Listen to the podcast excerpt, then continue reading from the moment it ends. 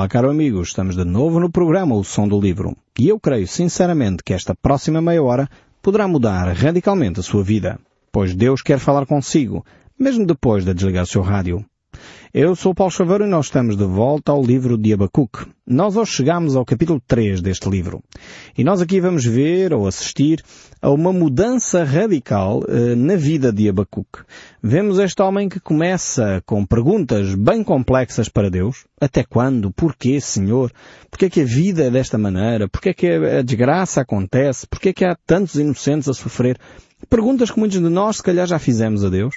Eh, Deus vai responder às perguntas que Abacuque faz, mostrando que o desafio de cada um de nós é viver pela fé, o justo viverá pela fé, e depois dele entender esta grande verdade, depois dele ficar à espera, numa expectativa, e não numa atitude passiva, mas numa expectativa de vigilância na sua torre de vigia, como diz o texto bíblico, vemos que ele termina em grande glória com uma oração lindíssima, que é esta oração que encontramos aqui no capítulo 3 do livro de Abacuque.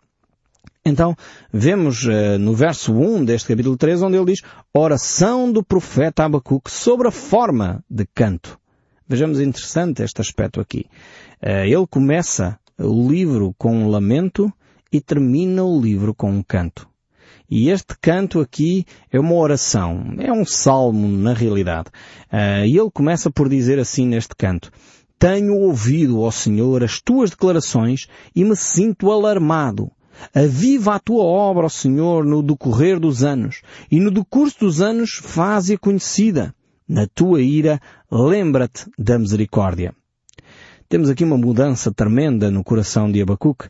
Este homem que espera a resposta de Deus na sua torre de vigia, ele agora abre os olhos para poder contemplar as coisas que Deus havia feito. E nesse sentido ele fica consciente do mundo à sua volta. Ele fica consciente da ação de Deus naquilo que Deus está a fazer nas nações vizinhas uh, de Judá e de Israel.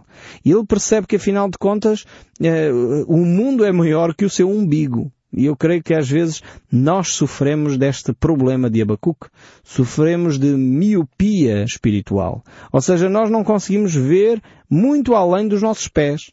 Não conseguimos ver muito além do nosso umbigo. A nossa realidade é tudo para nós. E nós não temos a, a humildade de olhar ao nosso redor e perceber o que Deus está a fazer à nossa volta. Então, por isso mesmo, ele chega a este ponto onde ele cria ou ele desenvolve esta nova visão do mundo e ele, por isso, vai escrever esta canção.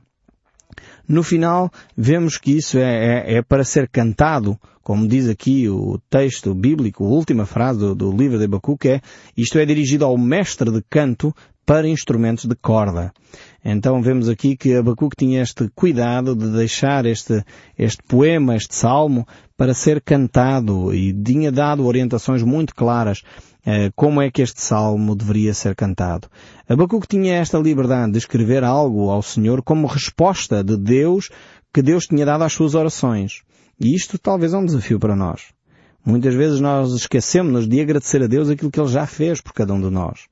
Uh, fazemos muitos pedidos. Estamos constantemente a dizer, Senhor, dá-me isto, ajuda-me naquilo, abençoa o meu dia de trabalho, dá-me sabedoria para decidir aqui, ajuda os meus familiares que estão doentes, ajuda os meus filhos que estão longe, e começamos a fazer uma lista de coisas, a pedir, a pedir, a pedir. Parece quase um peditório. Mas depois esquecemos de agradecer. Abacuque tem aqui uma atitude uh, tremenda. Ele vai escrever então este salmo a Deus. Uh, hoje temos aqui realmente algo uh, como um dado adquirido e, e vemos a nossa realidade uh, como dados adquiridos, a liberdade que nós temos na Europa, a liberdade de expressão que tanto prezamos. Mas, por um lado, há a liberdade de expressão, que significa que eu posso e sou livre de dizer aquilo que eu penso, mas, calhar, também deveria de haver uma liberdade de audição. Ou seja, eu ser livre de ouvir aquilo que eu quero. Eh, porque, infelizmente, Há muita gente que fala e quase que somos obrigados a ouvir o que eles dizem simplesmente porque há liberdade de expressão. Uh, nós temos a liberdade de dizer não, eu não quero ouvir. Os nossos ouvidos não são necessariamente um caixote do lixo. Alguém já disse isso uh, um dia. Quanta murmuração que nós ouvimos, quanta maledicência nós ouvimos, quantas coisas que nós ouvimos e damos até guarida a essas coisas, quando na realidade não deveríamos dar atenção a elas. Uh, muitas vezes a murmuração, a maledicência, coisas que vão sendo ditas são só lixo que inundam os nossos ouvidos. Nós deveríamos invocar o direito de ouvir. Uh, que é realmente bem mais saudável, deixando as nossas mentes mais tranquilas, certamente deixaria a nossa alma mais em paz. Se nós não dessemos tantos ouvidos a tanto lixo que é dito sobre os nossos vizinhos, sobre os nossos políticos, sobre os nossos colegas de trabalho, sobre os nossos familiares. Quantas intrigas são levantadas porque demos atenção a uma palavra que foi retirada do contexto a uma palavra que foi manipulada por alguém. E dessa forma nós vamos alimentando aquela discussão, vamos alimentando aquela murmuração e vamos alimentando e divulgando o que é o mais grave. Quantas vezes Pessoas não sabem ficar com os seus lábios uh, silenciados, calados. Em vez disso, espalham boatos, espalham difamação e isso tem de terminar. Nós deveríamos, se por um lado há o direito de expressão, direito de liberdade de expressão, nós deveríamos ter o direito à liberdade de audição, ou seja, dizer eu não quero ouvir esse assunto. Os meus ouvidos, alguém disse um dia quando uma pessoa vinha dizer mal de outra, dizer, ah, o fulano tal fez e aconteceu. Ela disse, não, não, não, os meus ouvidos não são nenhum caixote lixo. Portanto, não quero ouvir esses disparados. E no fundo, uh, Abacuque, voltando aqui ao nosso livro de Abacuque, ele tem esta uh, liberdade de expressão, mas também ele sabe ouvir as respostas de Deus, mesmo quando elas não são exatamente o que ele queria ouvir. E por isso ele desenvolve, ele escreve esta linda canção que nós temos aqui, uh, e certamente espero que você esteja na sua torre de vigia, como Abacuque estava, para ouvir esta expressão, esta canção que ele escreve, este lindo texto bíblico que nós temos aqui nas nossas mãos e que de alguma forma mostra quem Deus é. Deus é um Deus de amor. Deus é um Deus que disciplina os seus filhos e corrige aqueles que ama.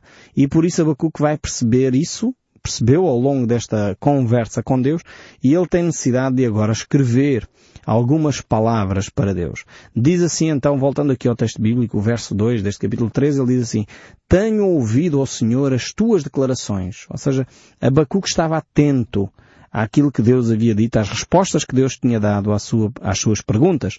E, e ele diz, e sinto-me alarmado é normal, porque realmente aquilo que Deus disse era preocupante. Deus estava consciente, Deus não estava hum, a dormir, Deus estava consciente sobre o pecado de Judá, sobre o pecado uh, da Babilónia, e por isso Deus iria agir.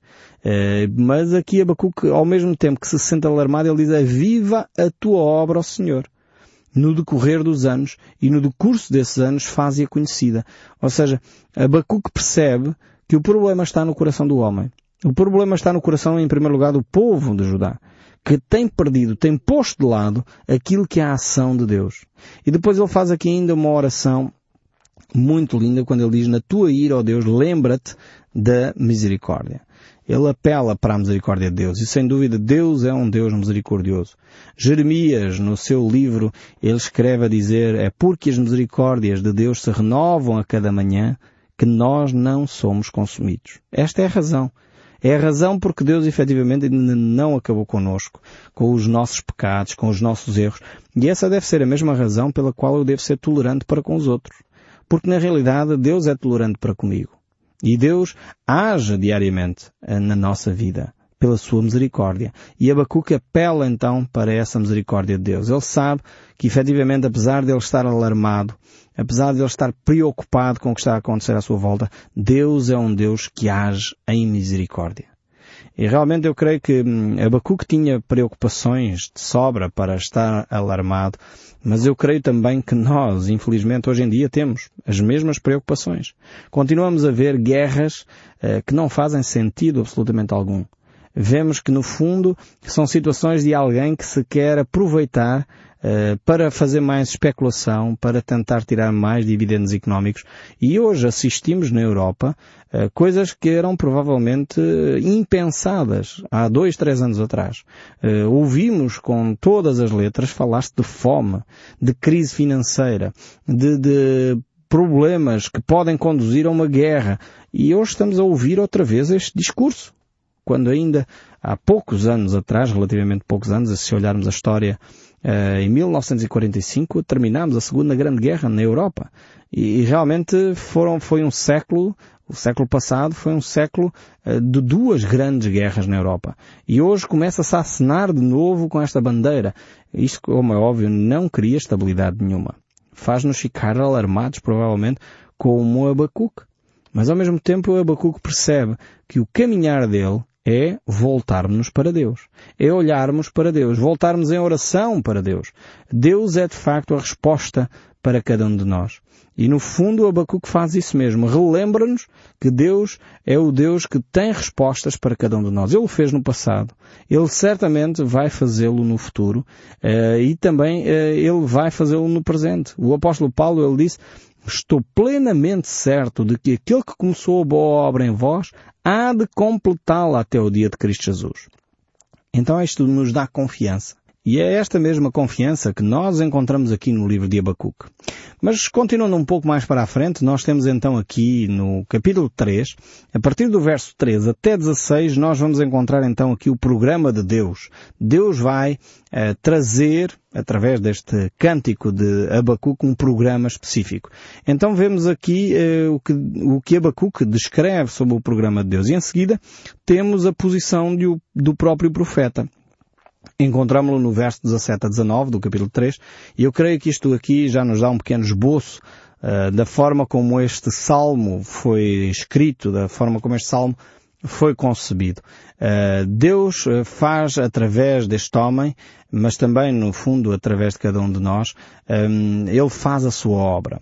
E uh, Abacuque vai retratar aqui neste salmo três grandes personagens. Nós podemos ver, ainda que ele não as menciona pelo seu nome, mas nós vamos ver de facto aqui, através das ações que Abacuque relata, três grandes personagens. Do verso 3 a 6, eu creio que nós vamos conseguir identificar a personagem de Abraão.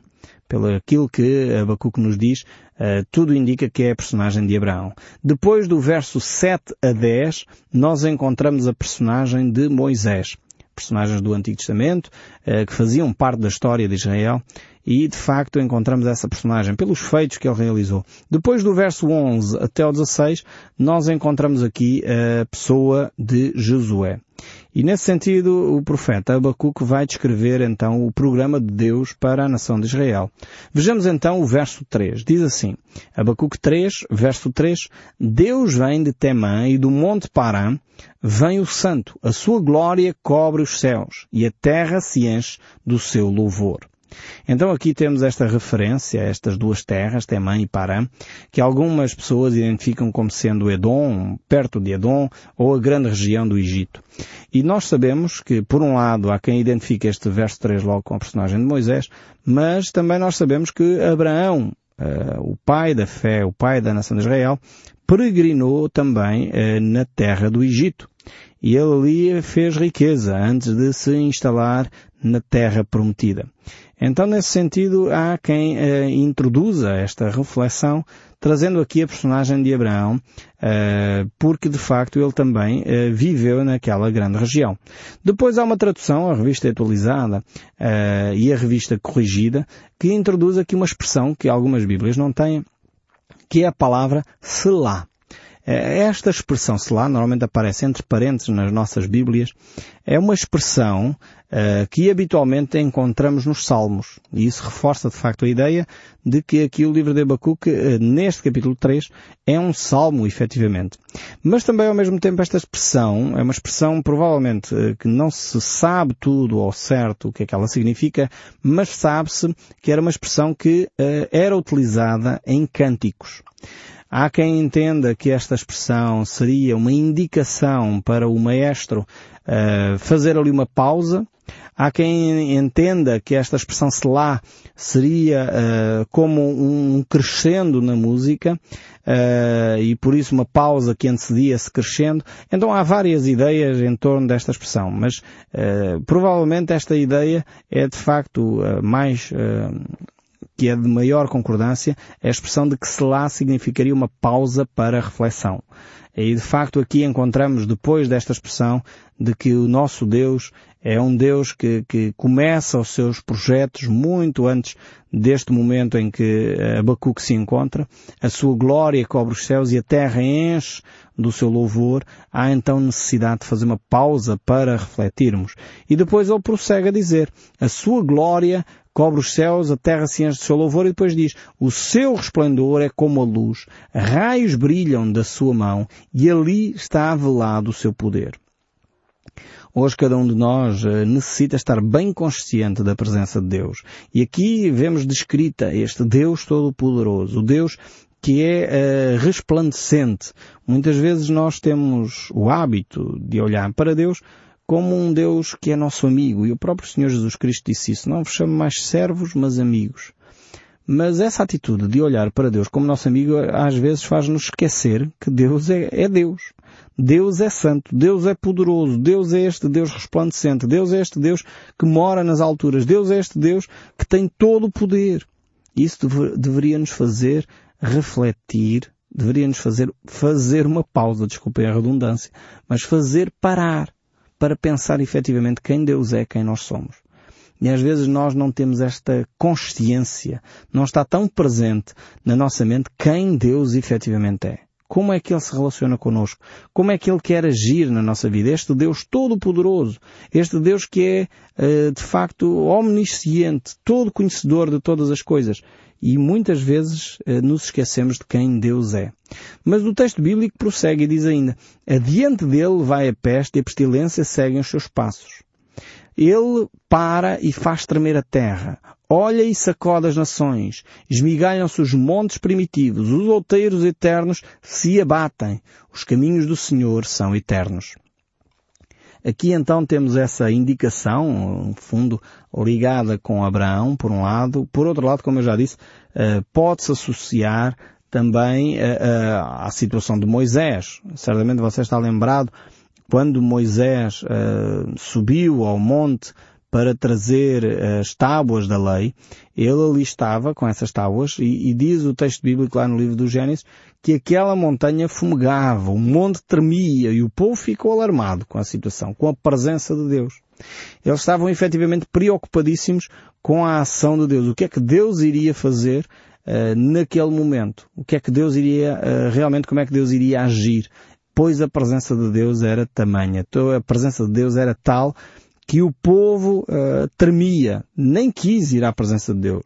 Algo que era possível eles terem feito, ter um contacto maior com Deus. Eles pediram a Moisés encarecidamente, Moisés, vai tu, faz tu esse contacto com Deus. Nós não queremos essa intimidade. Vejam bem, uh, como nós, quando estamos conscientes da presença de Deus, percebemos também quem nós somos. Precisamos de nos purificar, de nos santificar, de mudar os nossos comportamentos, mudar as nossas atitudes, mudar os nossos pensamentos.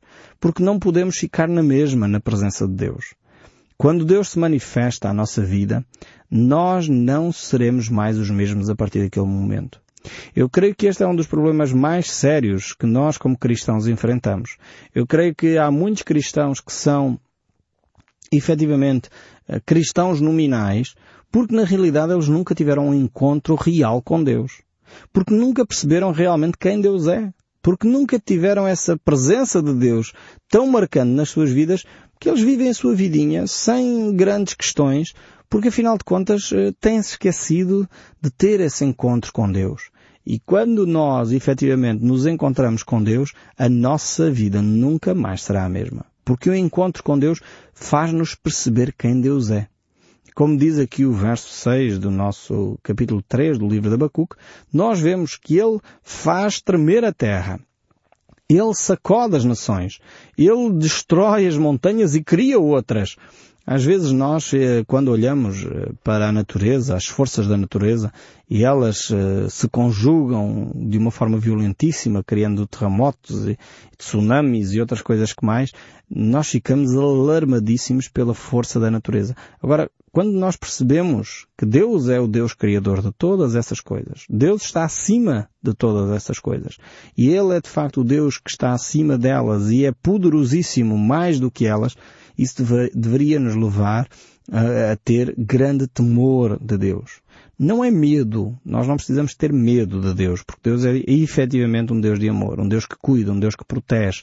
Mas deveríamos perceber quem é o nosso Deus. E na medida em que nós percebemos quem é o nosso Deus, nós então uh, começamos a ter mais respeito e consideração por Deus. Porque quando nós desrespeitamos o nosso Deus, quando nós não nos relacionamos com Ele na devida proporção de quem Ele é e de quem nós somos, é quando nós começamos a dizer muitos disparates. É quando nós começamos a dizer coisas que não deveríamos, porque na realidade só revelam o nosso desconhecimento de quem Deus é. Este Deus tão poderoso amou-nos de tal maneira que deu o seu Filho unigênito, para que você e eu pudéssemos ter vida eterna. E é nessa forma que Deus manifestou o seu amor. Ele poderia ter manifestado o seu poder, ele poderia ter dito eu agora vou forçar para que toda a gente me adore, eu vou fazer aqui de uma forma tremenda uns milagres e toda a gente vai ter que perceber quem eu sou, mas Deus optou manifestar o seu poder, a sua grandeza, aceitando cada um de nós como somos, aceitando as nossas fraquezas, perdoando os nossos pecados e dizendo que se quer relacionar con conosco. Veja bem a tremenda bondade de Deus. Como Deus é efetivamente um Deus bondoso, um Deus cuidadoso para cada um de nós, ao ponto de se ter entregue a si próprio para que você e eu pudéssemos ter um relacionamento com Deus. Eu espero sinceramente que cada um de nós tome hoje um pouco mais consciência de quem Deus é, de quem nós somos e do amor que Deus tem para cada um de nós. E eu espero sinceramente que o som deste livro continue a falar consigo, mesmo depois de desligar o seu rádio. Que Deus o abençoe ricamente e até ao próximo programa.